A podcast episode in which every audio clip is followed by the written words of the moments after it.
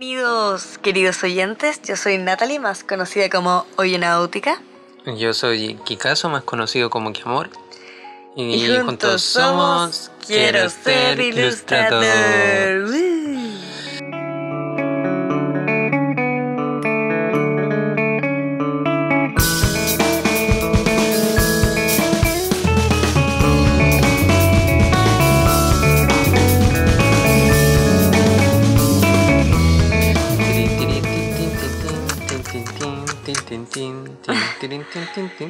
¡Woo!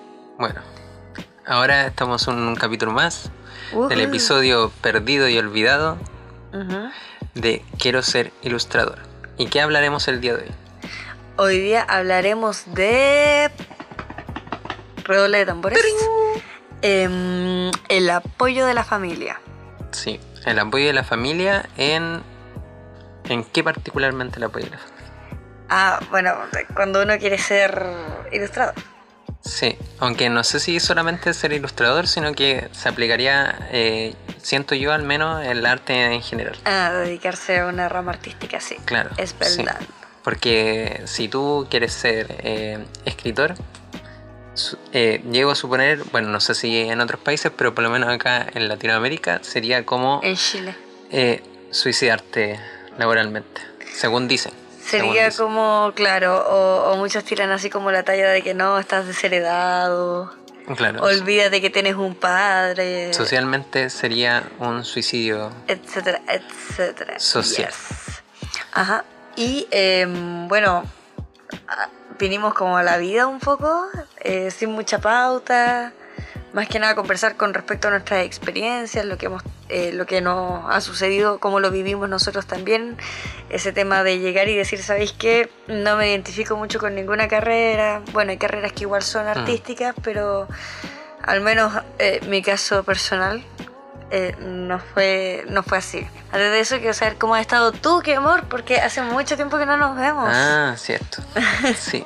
Eh, bueno, más que nada he terminado el libro que eh, iba a terminar, que en un principio eh, tenía que hacer varias ilustraciones. En, mi idea era hacerlo en tres meses y esos tres meses terminaron siendo seis.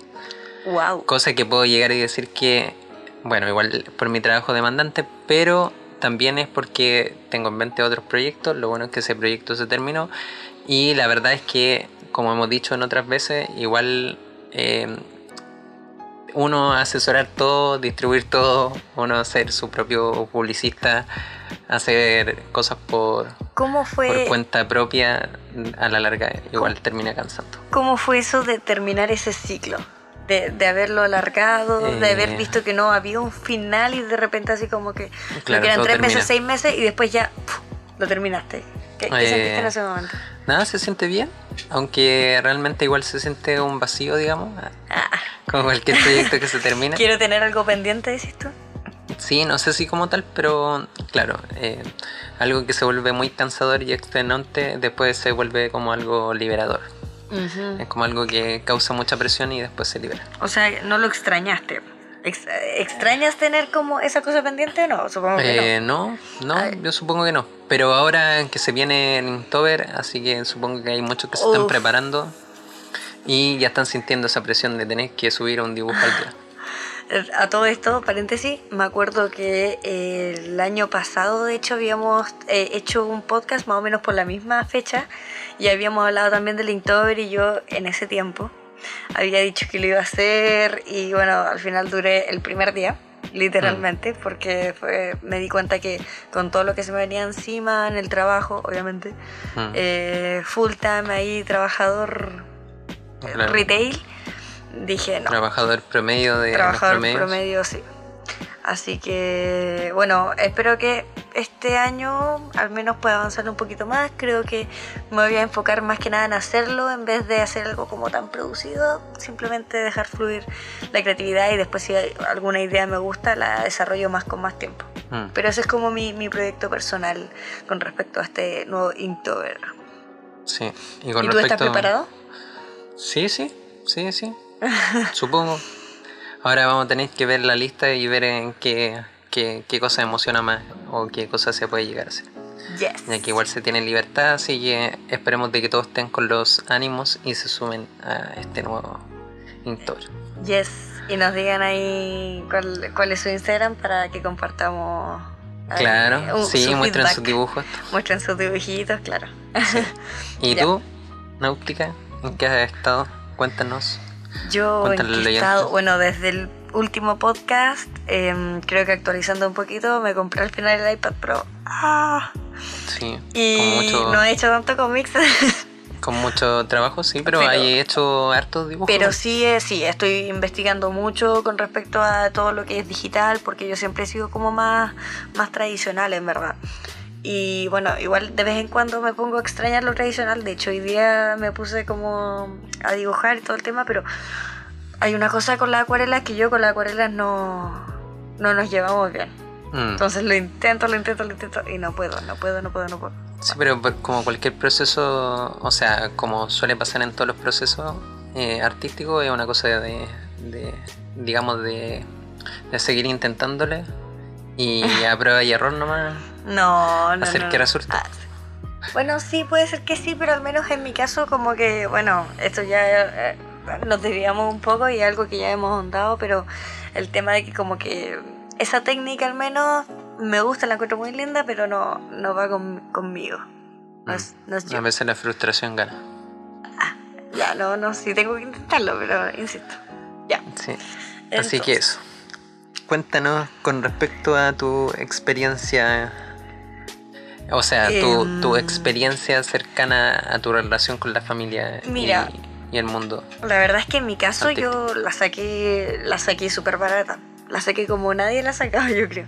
O sea, en el sentido de que, pucha, mis papás siempre vieron que yo era como muy buena para el arte y siempre me decían así como, oye, Nata, ¿por qué no estudias arte? Y yo al revés era como que, no, no quiero estudiar eso, quiero, no sé, estudiar derecho, estudiar medicina, algo así como muy X. ¿Pero eso fue por, por la misma presión o por...? Era como desafiarme a mí misma, como que yo decía, no, porque igual quizás era un prejuicio mío, ¿cachai? Decir así como que no, que el arte es más fácil para mí, entonces yo quiero como desafiarme, quiero aprender algo, no quiero Pero algo ese que se me prejuicio fue a lo que me refiero, Fue mío, no fue de mi familia. mi- ya, pero ¿fue algo social que, que te llevó a eso? ¿O tú Pero- consideráis de que...?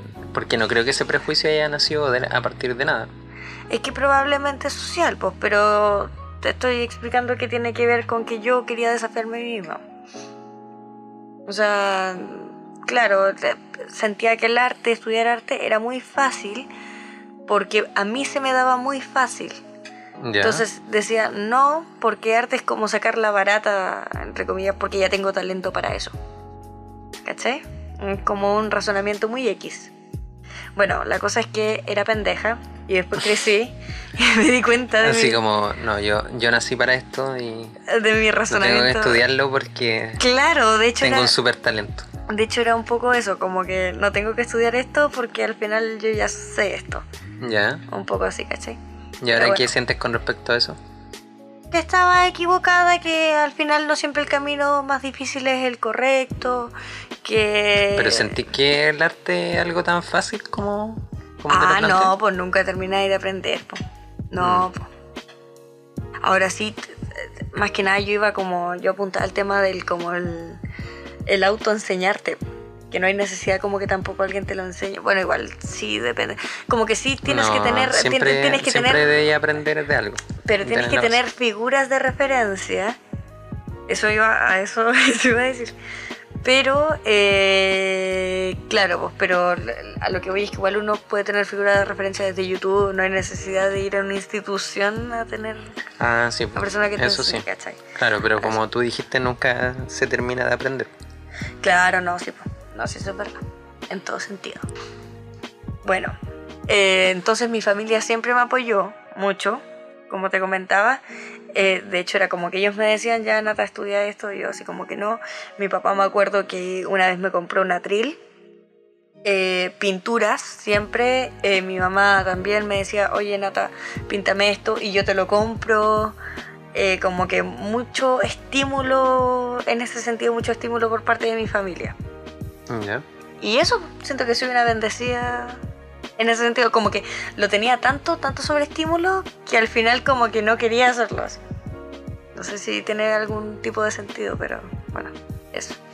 ¿Y tú, querido Domingo? Y al momento de elegir una carrera, ¿cómo Ah. te fue con respecto a eso? Al momento de elegir una carrera. Ah, bueno. Como les dije, yo era pendeja, elegí cualquier carrera, en verdad. Y. y- ¿En cuál carrera era? Ingeniería forestal. Ya. Una carrera muy X. ¿Y por qué razón ingeniería forestal? Bueno, porque no sé, porque me gustaba la naturaleza y yo dije, ya igual bacán trabajar de guardabosque en algún parque, como que laboralmente me veían eso. Y al parte era mucho más estable que eh, trabajar así como artista, como freelance, ¿cachai? Sí. Aunque sería bacán ser un guardiabosque. Un guardabosque, sí, un pues, guardabosque. sí, yo también. guardiabosque. Aparte yo dije, bueno, puedo ser un guardabosque y pintar. Claro. Y pintar los bosques, pintar las plantitas, Ujú. De hecho, cuidar los animalitos. ese era mucho mi punto, así como que soy buena para dibujar, ya, bueno, entonces lo voy a ocupar de hobby. ¿En qué pasó? ¿Qué ¿Cómo que sucedió con esa carrera? Uy, esto es como una visita al psicólogo, así. Sí, porque estamos contando nuestra experiencia Sí. con respecto a... O sea, está bien con el apoyo familiar, claramente, pero también estamos en el enfoque de elegir como este camino. Ujú, ujú.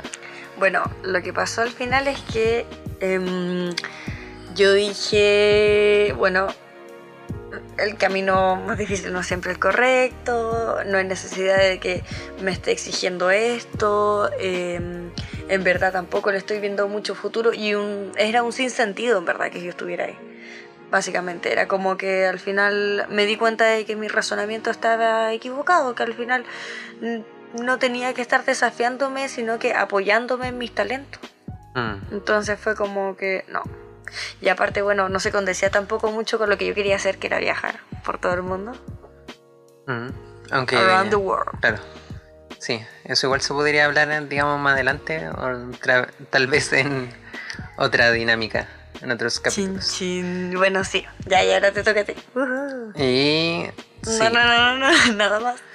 No, no, no, estoy pensando con respecto a mí, a ver, eh, desde que era muy pequeño, eh, que empecé como, bueno, como comentaba en un comienzo, a dibujar harto, y en ese mismo proceso recuerdo de que, claro, eh, mi mamá principalmente me llevó a clases de dibujo Mm. cuando era muy chico, y bueno, y aparte de eso tenía clases de guitarra. Entonces a partir de esa idea, claro, eh, decían así como, ah, ya dibuja muy bien y la cuestión, pero nunca eh, fue con la idea de que yo fuera, o sea, pensar, ¿cachai? A, a llegar a ser dibujante Claro. o desenvolverte en una carrera artística, porque en este caso yo, bueno, también me gustaba mucho tocar guitarra, a pesar de que como todos empezamos tocando en un instrumento, que supongo que algunos que nos escucharán saben eso, que uno, bueno, toca puras tonteras, y aparte que uno toca muy mal. Y, Puro estéreo. Claro, no sé. Lamento boliviano. Lamento bueno, eso boliviano. son cosas muy latinas, pero sí. Y uno empieza como mucho a, a incursionar, digamos, en, en esos ámbitos. Y claro, pues uno tiene esa idea joven y alocada de que, de que este es como el camino más correcto y todo. En la adolescencia, por ejemplo, pasó de que igual, eh, en el caso, por ejemplo, de mi papá, me apoyó eh, como comprándome como, bueno, instrumentos, eh, que yo no vengo de una parte tan acaudalada, digamos, con mucho dinero, pero él, claro, a, mucho esfuerzo y todo, eh, eh, pudimos comprar una batería, así que empecé a tocar batería y más o menos por ese lado también empecé como mucho a pintar. En ese proceso, por ejemplo, de pintar, eh, recuerdo que también me apoyaron, o sea, me apoyó como con pintura, con atriles, pero fue más que nada, yo creo que por el hecho de que, de que claro, pues cuando se acercan las navidades y como que todos piden como ciertas cosas, como que pidieron una play y todo eso, como que yo no pedía nada. Entonces, Mm. entre ese no pedir nada era como, ah, ya, si se la pasa todo el día pintando, entonces regalémosle pinturas, ¿cachai? Pero hubo, hubo en algún momento como un comentario tipo así como, no, tú dibujas muy bien, cuando seas grande vas a ser un gran artista. No, Ya. no, no, no nunca, hubo así como nunca, un incentivo sí, claro.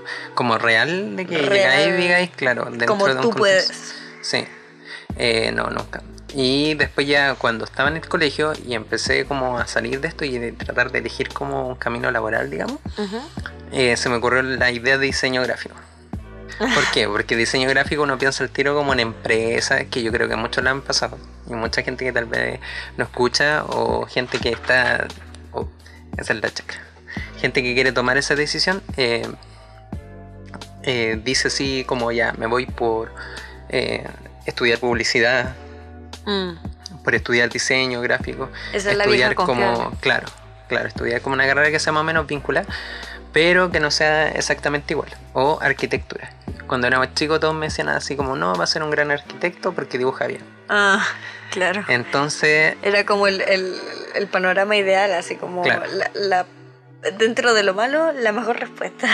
exacto, como la, la que te va a ir mala segura. La que te salva, claro. Sí, entonces entré a esta carrera de diseño y duré dos semanas.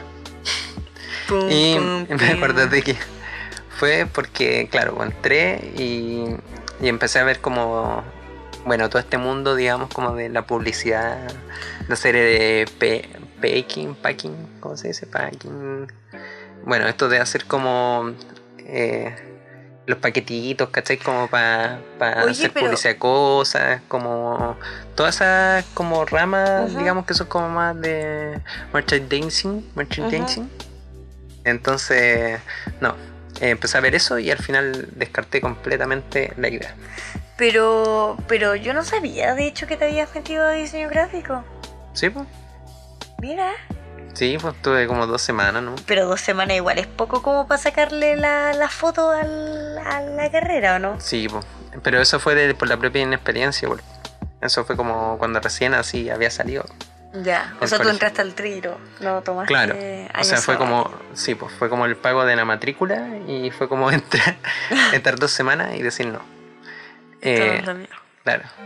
Bueno, después de eso pasaron dos años, que dos años igual es harto, y en esos dos años fueron como prácticamente por excusa porque, bueno, eh, pagué un preu, trabajé y también eh, estaba con la idea de no estudiar nada. Ya. Y en ese momento, tu familia, Mm. ¿qué decía con respecto a que te saliste de la carrera? ¿Qué decía con respecto a que estuviste dos años? O sea, prácticamente de que iba a ser un vago. Bueno, Centrándolo, claro, pues Bueno, hasta centrándolo. el día de hoy, claro, en el hecho de que como que no, no estáis haciendo nada como productivo, a pesar de que en ese minuto, por ejemplo, estaba como muy metido, me acuerdo con una banda que tenía, tocamos harto, tocamos harto en vivo, por ejemplo, como en Santiago, digamos, como en bares de Santiago.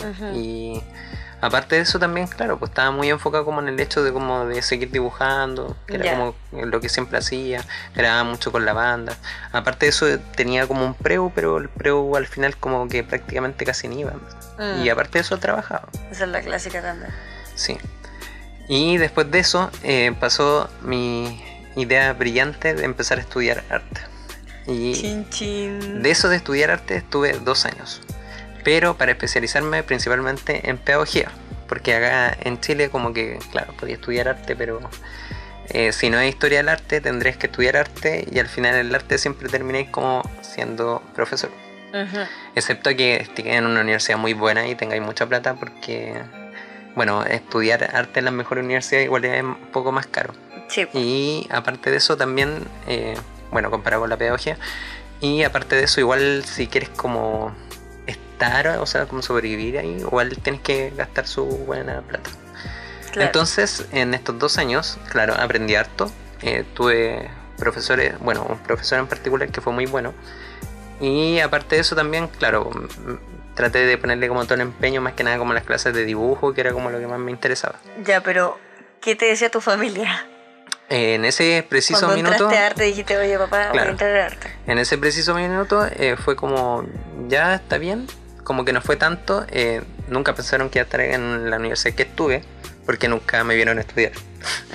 Así que que haya entrado a una universidad buena, ¿cachai? O sea, no de así excelencia, pero una de- muy buena, eh, fue como, ah, ya, por lo menos como que entró algo así. Mm, Y aparte de eso, el hecho de estar como en esto, claro, decían así como no, como que le va a ir bien. claro. Cosa que igual es, o sea, no es como, pero me fue bien, ¿cachai? Me estaba yendo bien, pero no era como que dentro de mi interior realmente me sentía bien. Claro. Y las razones de por medio fueron, una, fue el bendito crédito del banco que otorgan Ah, acá en ya. Chile, que creo que eso pasa mucho en Latinoamérica, Sí, sí. que si no tienes la suficiente plata tienes que pedirle plata a un banco y eso es Ujú. prácticamente con intereses, Ujú. con un crédito que sube cada año y que tienes que pagarlo toda una eternidad. Y el banco es como un diablo que te consume tu vida. Exactamente. Y después la segunda razón fue porque estaba gastando mucha plata en materiales, estaba invirtiendo mucho tiempo en la carrera y empezaron en la malla lo que era el currículum, que se llama, que el currículum es como planificar una clase.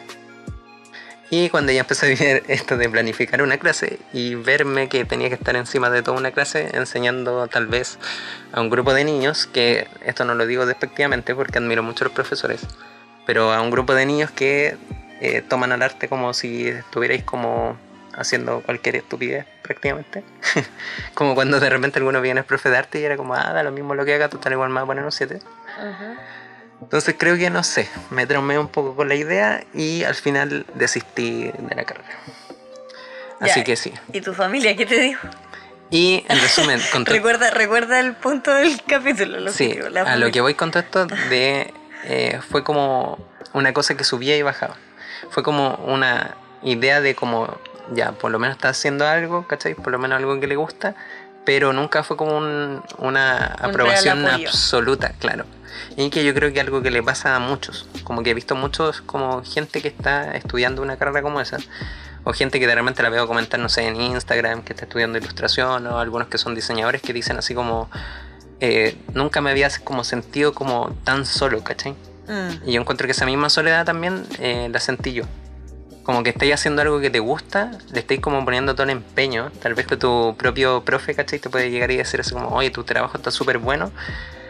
Eh, tus compañeros puede ser que también, pero como del, del aula para afuera, como que estáis solo, El círculo más cercano está. Claro, porque al final, claro, pues sentir la aprobación como de la misma gente, claro, que está como contigo y todo, pero como para afuera, ¿cachai? No eres como nada. Po. Porque es como que tú le mostrás a cualquier persona el mismo dibujo, y eso, por ejemplo, sea mucho, digamos, en el país en que estamos en este minuto ahora, eh, supongo que, es- que hay gente que nos escucha de otros países también le debe pasar algo similar, que es como exteriormente a lo que la sociedad piensa, es como te dice, ah, ya, sí, te quedó bien. Y sería, ¿cachai? Y tú estuviste, no sé, dos meses, tres O sea, meses tratando de, de que quedara bien. Sí, pues tampoco podís. Tampoco podéis decirle a la gente que, o sea, obligarle a que le guste todo lo Exacto, tuyo, ¿cachai? Pero No, no es algo que tú podías obligar, pero claro, es algo que dentro de la misma cultura como que se, se ve como, como complicado eh, buscar como un grado de aprobación. Ahora, O sea, es que no debería, bueno, no sé, ahí yo discrepo un poco. Pero bueno, es que al final el trabajo solo debería buscar algún grado de aprobación, ¿cachai? Como lo mismo que hemos hablado acá, como que hay algunos que les va bien eh, de diferentes formas, ¿cachai? Claro, como que no hay una receta. A lo que voy yo es que no porque alguien te diga así como que, oh, sí está bien, esa persona es como mala, ¿cachai? Sino que a la persona le puede gustar o no y cosa de ello. Ah, sí, po, Y sí, como po. que siempre va a tener personas en un mismo país que les va a gustar y personas que no, si al final los gustos son como súper variados. Sí, pero a lo que voy es de la valorización del trabajo. po. Por algo estamos hablando de esto. No es lo mismo que llegáis, te despertáis una mañana y vais a decir voy a estudiar arte o voy a estudiar música y esperar de que la gente afuera llegue y te diga así como, ah, eres un buen músico. Como que el músico está en esa pelea constante de, aparte de las carreras artísticas que son como muy solitarias, de trabajar como día y noche, ¿cachai? Como haciendo algo que tal vez ni siquiera tiene idea si va a gustar o no. Ahora, si llega a gustar, eh, claramente haciendo algo bien, ¿cachai? Eh, sin saber cómo, ¿cachai? Como estáis ahí como jugando a la suerte un poco.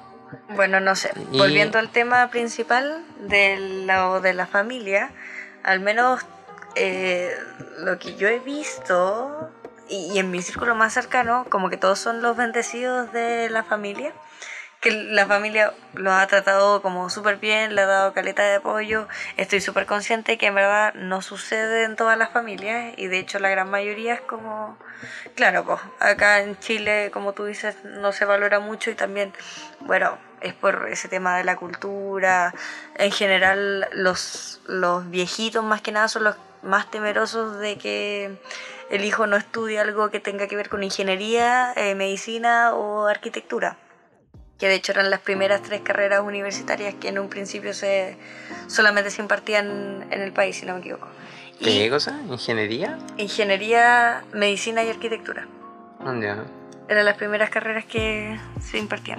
Y eran las carreras que más daban Mm. en ese tiempo. Entonces al final los viejitos, bueno, no quiero decir así como la cultura de la dictadura, pero es como un poco, un poco eso, como de, del miedo a que tú tampoco seas como ellos, a que le trabajes a alguien siempre.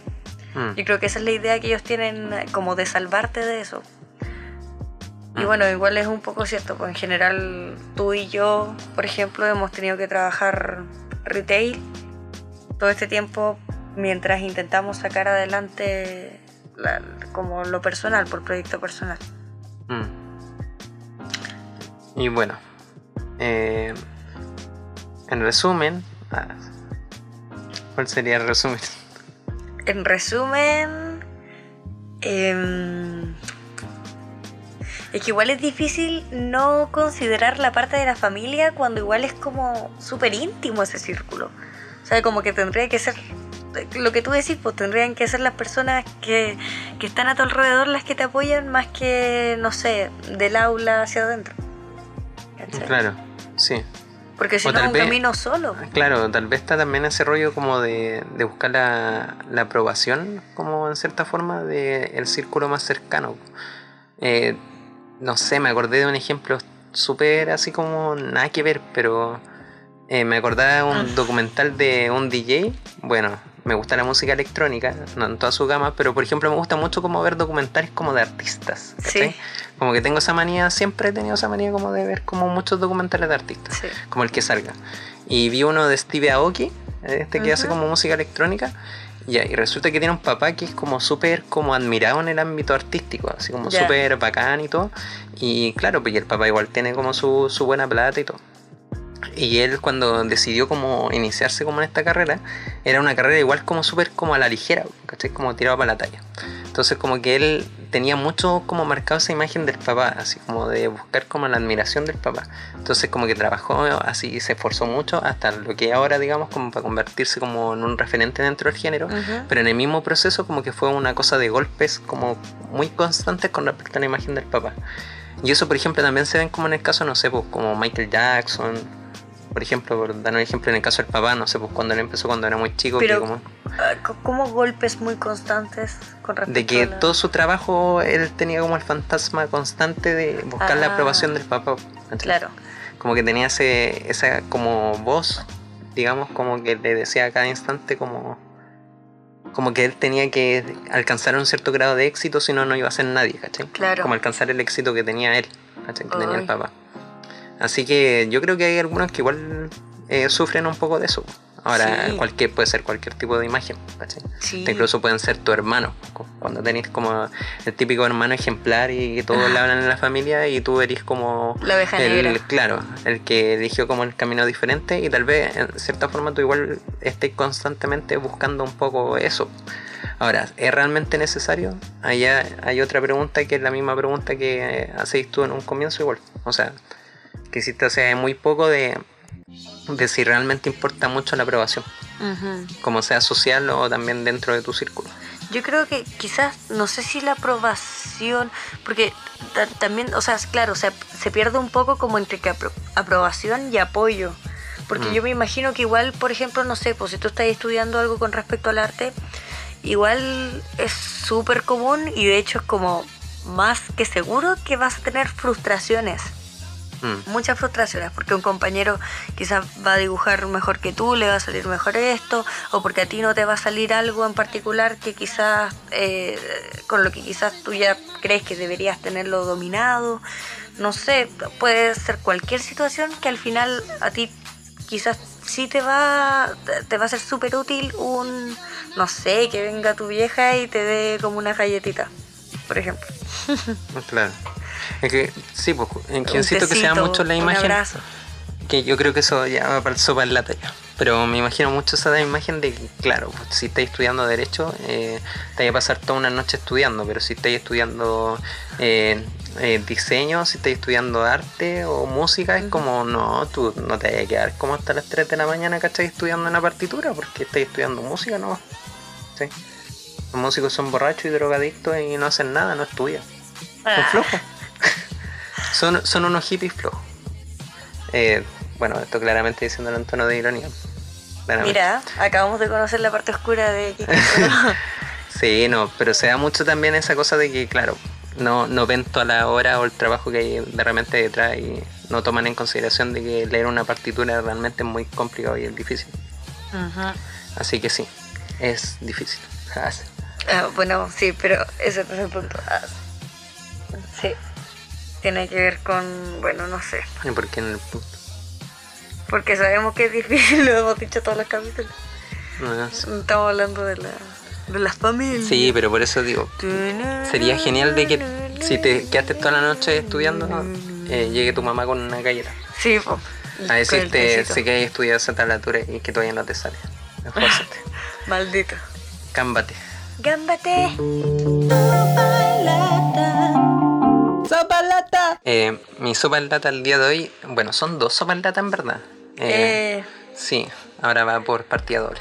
Voy a, o sea, se me, ahora hablando y todo, eh, pensé en estas dos. Eh, una en particular era cuando estaba en el colegio, cuando estaba como en el colegio, y me acuerdo de que mi papá me, me invitó como a un asado, un asado que hicieron como en su trabajo y todo. Y bueno, mi papá estando con el asado, como con todo su amigo y todo, eh, bueno, empezó a tomarse como algo y yo eh, me dijo así como, oye, quería acompañarnos y dije, ya, así como, como era chico, como tratar de estar un tiempo con tu papá. Bueno, Ya. y ahí conversando de sus cosas. eh, yo en ese tiempo como que todavía, o sea, recién me estaba como iniciando la idea como de ser vegetariano. ajá. Y bueno, estaban haciendo su asado y todo, y yo así como no, no como carne, así como muy, en verdad como muy ajeno a- al panorama Ya. que se te presentaba. Y después ya cuando se estaba como poniendo un tono la cosa, eh, me acuerdo de que, claro, pues ahí como que salió el típico tema así como, ah, de que uno está más grande, bueno, en este caso yo eh, estaba como un poco más grande y todo, y es como, ay, que va a estudiar y no sé qué. Y un amigo de mi papá, que tenía como a su hijo, dice así como, no, él le va a estudiar diseño gráfico, así como, ¿y qué piensa estudiar él y la weá? Y la weá, ya me sale la weá. Me sale todo lo Sí. chileno, la weá, weá. Lo escuché. Y resulta que llega y le dice así como, eh, no, yo, en este caso sería mi papá hablando, y él dice así como, no, eh, yo creo que ahí va a tener que como pensar en qué estudiar y la cuestión, porque si quieres ser músico, eh, sería como la peor decisión que podría tomar. Uh, dijo eso enfrente de toda la gente. Sí. Wow. Y yo todavía me acuerdo de que lo único que yo atiné a hacer fue como así como, ya". Y como que lo miré y fue como, bueno. Ya está ahí. Como, vamos a pelear terrible brígido cuando No, no, yo me acuerdo que después no le dije nada, en verdad. O sea, no le dije nada aparte de. Es que tu papá ya está grande igual, pues no le podías decir... O sea, Sí, no, no le vaya sea- a cambiar esa imagen porque, insisto, igual es, es una cultura de ese tiempo que ellos igual lo vivieron súper distinto. Sí, sí. ¿Cachai? O sea, ahora se puede razonar de miles de formas y supongo que hay muchos que también que no escuchan pueden pensarlo. O sea, pueden también razonarlo dentro de su propia experiencia, ¿cachai? Como que de repente uno tampoco mucho se pone en la posición también de los papás. Pero claro, al tener esa situación y que supongo que alguno ha vivido una situación más o menos similar, Ujú. eh, que lo pongan en la caja de comentarios. Tin, tin, tin. Ya, ¿y el segundo Y- superlata? Sí, eso fue una sopa en lata muy triste, Triste, y sí. sí. Me, me rompió el corazón, en verdad. Y después la segunda, que es un poco más amena, eh, estaba trabajando, o sea, estaba recién saliendo del colegio, estaba trabajando en un lugar que era como un negocio, un negocio así como muy... Negocio X. donde venden como pan, venden cositas, un negocio. Ya, un mini market, Claro, un almacén. sí. Y yo tenía un compañero y todo, y estábamos hablando como con mis jefas, que eran como de allá, y me decían así como, ay, tú estás en el preo estás estudiando, no sé qué. Y yo, sí, la verdad, así como estoy estudiando y todo. Y eh, bueno, igual me he destacado comúnmente porque igual como que me pongo a hablar de cosas como muy X, ¿cachai? Entonces como que igual en cierta forma te dicen así como, oye, ¿de dónde sacaste como la idea de esto y todo? Sí. Entonces llega y me dicen así como, oye, ¿qué quieres estudiar? Y la cuestión, y dije, no sé, estoy pensando en estudiar arte. Y me acuerdo que mi compañero de trabajo llega, me queda mirando y dice, ah, no quiere estudiar nada. ¿Cachai? Y llega y todos se cagan de la risa, ¿cachai? La otra, y como que mis propias jefas, que bueno, Ajá. a todo esto no reniego a mis jefas porque no es súper buena onda, pero llegan y me dicen así como, ah, pensamos que iba a estudiar algo así como derecho, así. Ya. Y yo me acuerdo que en ese minuto igual como que la cuestión me pegó harto, porque por ejemplo mis dos amigos, que bueno, son como mis dos mejores amigos del colegio, eh, estaban estudiando derecho. ¿sí? Los dos. Sí, los dos. Que ahora uno está estudiando literatura, pero al final se salió en la carrera y mi otro amigo ya está terminando la carrera de Derecho. Cosa que también llegaron a suponer de que yo estaba pensando estudiar Derecho, porque así tenía a tu amigo estudiando algo, como que piensan que por omisión vaya a querer estudiar lo mismo. Claro, claro. Y Son nada, referentes. recuerdo de que en esa situación eh, lo único que pensé fue como cuático. Tal vez no es solamente la opinión de ellos, sino la opinión general. Bueno, igual, o sea, claro, duele menos porque ya viene de una persona que igual es más ajena que tu papá Claro. o, un, o un familiar, como que igual... Sí, pero igual se, se lesión, da, pero sí. se da esa imagen y como insisto y como le dije en un comienzo, una imagen igual social, ¿cachai? Sí, o sea, igual te, te clarifica un poco más de cómo se toma socialmente, porque hay personas que de verdad quizás puedan creerlo, si al final entre talla y talla, Claro, la verdad se asoma. sí. Y tú, oye Náutica, cuéntanos tu experiencia Mi, mi experiencia. latística.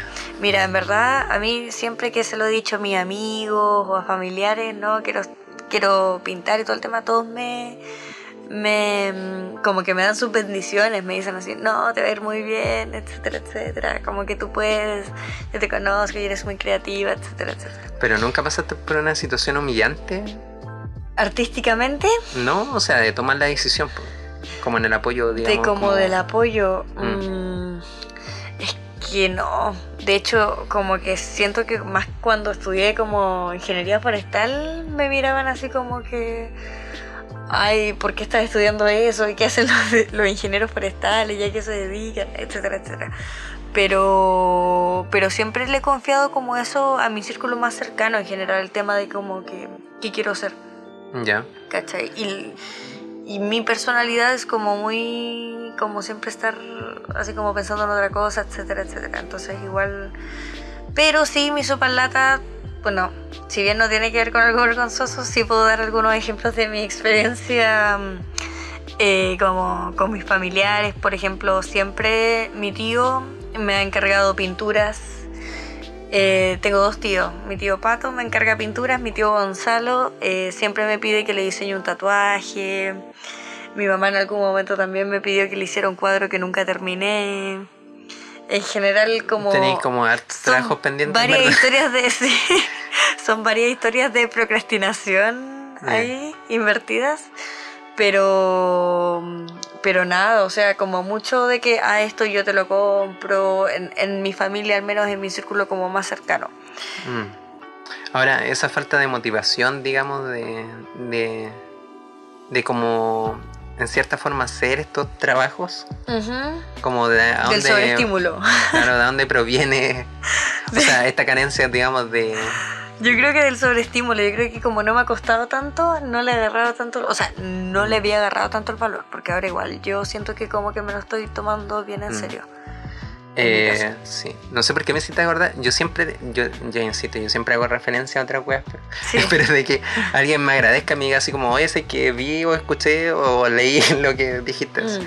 Pero hay un documental que se llama Beautiful Losers, que habla Ah, como de un grupo de chicos, o sea, que son como ilustradores, hay otros que son cineastas, eh, y gente como involucrada en el ámbito como más artístico, ¿Ya? pero lo relaciona mucho con el skate, que yo como hacía skate cuando era más joven, era Ah, más joven. Y yo la vieja. Sí, eh, está como muy envuelto en eso como de la cultura de hacerlo uno mismo. Y eh, sale un cineasta que se llama Mike Mears. eh, espero que lo esté pronunciando bien y que sea él.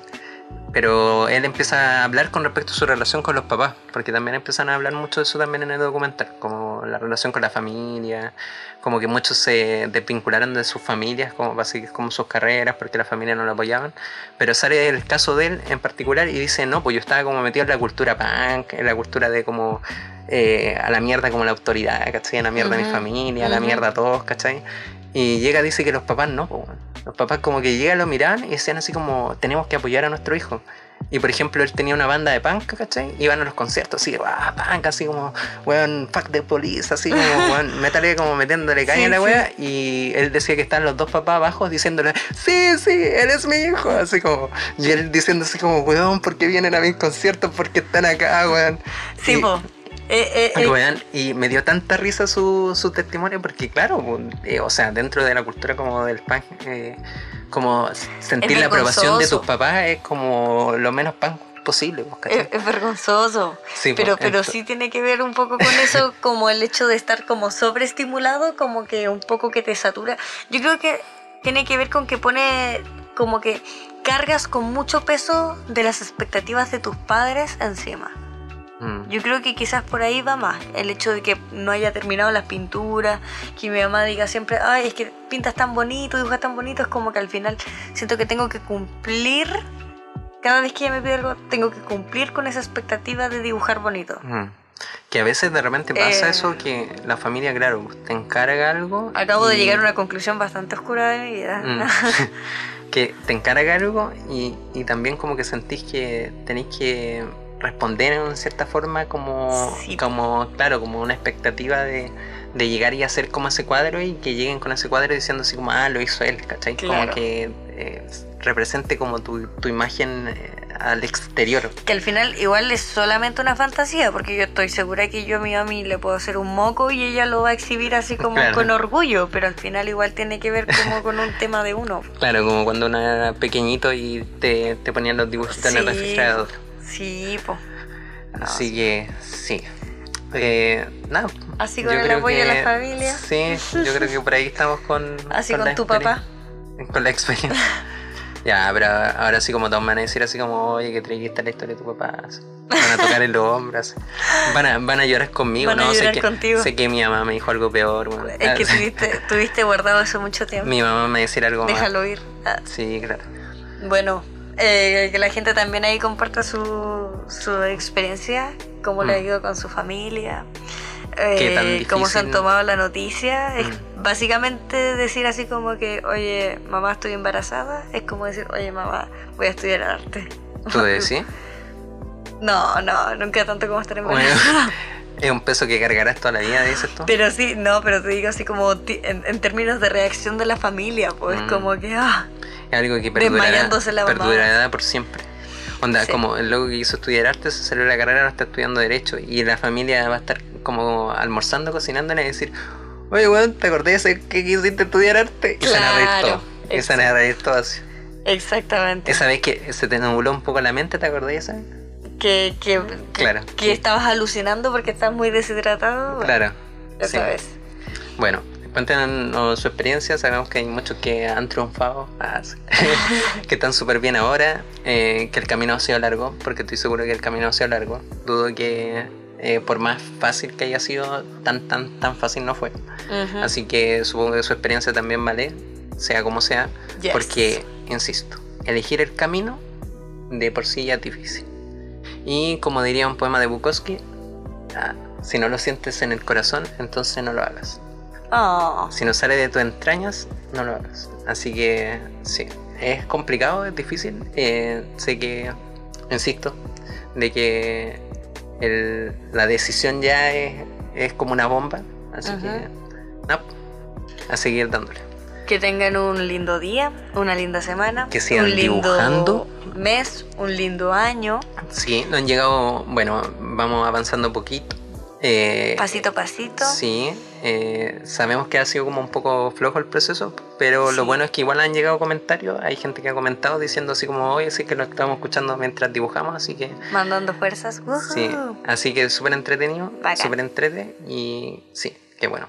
Y no se olviden seguirnos en Instagram, que es como lo que más ocupamos, verdad. Sí. Y, o sea, más que nada para compartir dibujitos y para saber que han escuchado algún capítulo y que también dibujan. Y es bonito ver también el dibujo de Hacemos otros. ahí su feedback, claro, vamos Sí. avanzando juntos porque al final todos estamos en las mismas, todos estamos aprendiendo y eso es lo bonito, Sí. que al final vamos creciendo juntos. Así que a darle todo con Inktober y nos vemos. Hasta Bye. luego. Chau. Bye.